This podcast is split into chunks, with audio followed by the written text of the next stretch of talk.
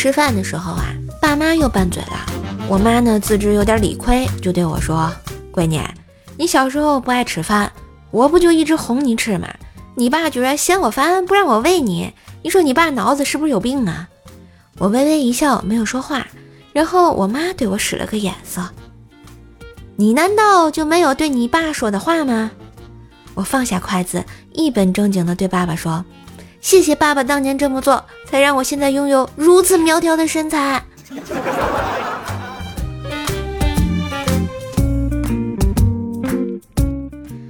出了地铁口，冰棍儿哥看见一发传单的漂亮妹子，貌似呢在人群中寻找着什么。经过他身边的时候，妹子眼睛一亮，微笑着迅速递给冰棍儿哥一张。冰棍儿哥心里那个陶醉啊！为什么那么多人都不发，偏偏发给我呢？难道是因为哥那么吸引人，就像黑夜里的萤火虫那么显眼儿？然后低头一看传单，整容广告。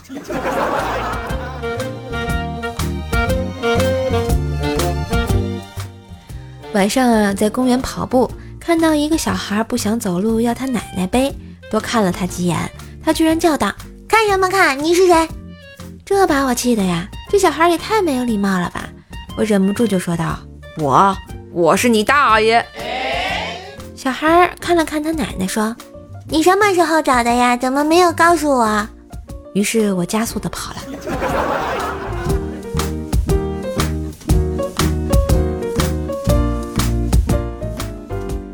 原来老家理发是站着的，弯着腰洗头。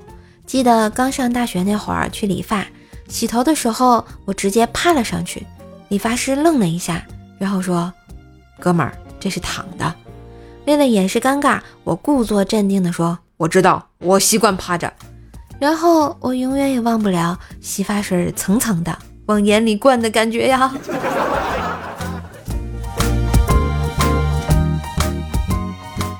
嘿今日份段子就播到这里啦！我是段子搬运工瘦瘦呀，喜欢节目记得随手点个订阅专辑，点个小赞哟，也要给专辑打个五星好评。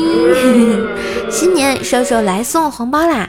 打开淘宝搜索“补贴打工人五二零”，补贴打工人。京东呢可以搜索“虎年快乐三五八”，虎年快乐三五八。每天都能领红包，哎，买年货啦！当然，点击瘦头像主页店铺选购年货也是可以的哟。叔叔呢，另外开了新专辑《奏奈讲笑话》，啊，是一张天津话的笑话专辑，希望大家可以到我主页上顺便订阅一下哟，萌萌哒。